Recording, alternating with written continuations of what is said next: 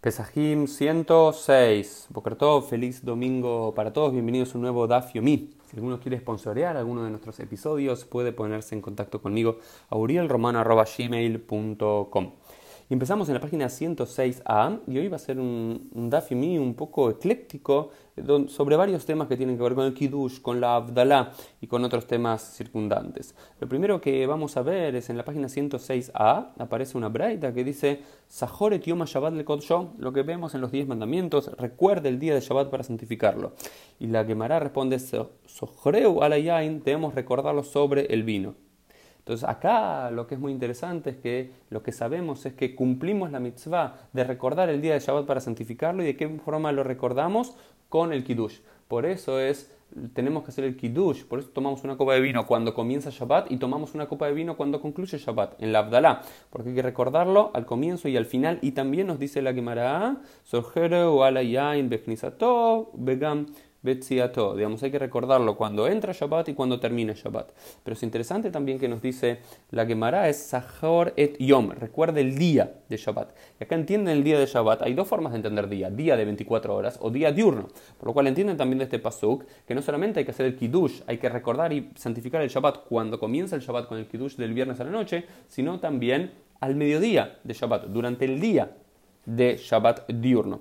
Y la pregunta es: ¿cómo se hace este Kiddush? Nosotros sabemos que el viernes a la noche tenemos esas bendiciones, Boré Periagafen, bendito sea Dios, creador del vid, y después toda la braja, Barujata, Yamlokeinu Melech Haolam, Asher Ratzabanu, digamos, toda esa bendición, Mekadesha Shabbat. Bendito sea tu Dios que bendeciste el, bendijiste el día de Shabbat. Bien, ok. Pero eh, al parecer hay una historia muy muy interesante de Rab Ashi que llegó a la ciudad de Lemijosa. Y Rab Ashi era un gran rabino y le dijeron, rabino, por favor, haznos el honor de hacer Kidusha Raba. Esto era la mañana después de la tfilá de Shaharit y de Musaf de Shabbat. Y él no tenía idea de lo que era Kidusha Raba.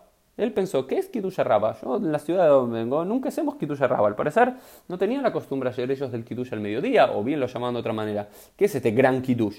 ¿No? Habíamos dicho que el Kiddush del mediodía es más importante que el Kiddush de la noche, según la lectura de la quemara del día de ayer. Y dice, bueno, si todas las bendiciones empiezan con Bore Priagafen, voy a empezar diciendo Bore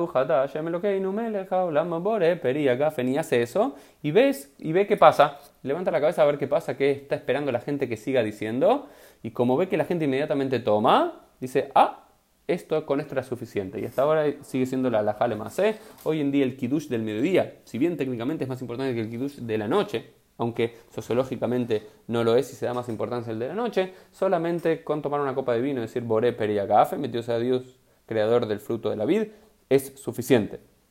Y, acá se le aplica un pasuk del libro de Coele, de Eclesiastes, a Rabashi, que dice: Ejaham einab berrosho. El sabio tiene los ojos en su cabeza. ¿Qué significa eso? El sabio tiene las ojos en cabeza. Es que él no se apresuró para decir algo. Él dijo lo que normalmente se decía para empezar cualquier bendición que, que involucre una copa de vino. Y después levantó la cabeza y vio los ojos de los demás y vio que estaban tomando y ahí quedó como un sabio por esperar, darse un tiempo y ver. El otro tema que analiza aquí la quemará al final de la página 106a es hasta qué momento se puede hacer la Abdalá si no la hacemos el sábado a la noche. Por supuesto que el momento ideal es hacerlo el sábado a la noche, pero está la postura de Rabbi Zeira que es Ad Iba Shabbat, hasta el cuarto día de la semana. Es decir, que hasta el día martes técnicamente podemos hacer eh, la Abdalá, aunque algunos no acostumbran a decirlo, sino únicamente en cuando Motzai Shabbat, cuando termina Shabbat, o algunos solamente durante Yom Rishon, durante el día domingo. Hay estas tres posibilidades alágicas, las tres tienen alguna eh, posición legal, lo que tenemos que saber, en, porque lo que dijo Rabbi Yaakov Bar Idi es Abal lo alaur, que solamente hacemos las cuatro bendiciones sobre el vino, sobre las esencias aromáticas, sobre la vela y la abdará en sí, cuando concluye Shabbat el sábado a la noche, pero si lo hacemos el domingo a la mañana, el domingo a la noche, el lunes al mediodía, lo que fuese, porque nos olvidamos o fuimos impedidos de hacerlo antes, solamente tenemos que hacer eh, la bendición del vino y la Abdalá. No se hacen ni la de eh, las velas ni la de las esencias aromáticas. Y a Jarón, a Jarón Habib, un último dato interesante que aparece en la página 106b, que eh, de Rabbi Itzhak Bar Shmuel, ¿sí? Que se encontró con Rav y Rav algunas veces hacía el kiddush sobre el pan y otras veces hacía el kiddush sobre el vino. ¿Qué significa hacer el kiddush? Normalmente entendemos que hay que hacer el kiddush sobre el vino, pero no, el kiddush, la santificación se puede hacer sobre cualquier alimento, casi cualquier alimento y casi cualquier bebida excepto agua.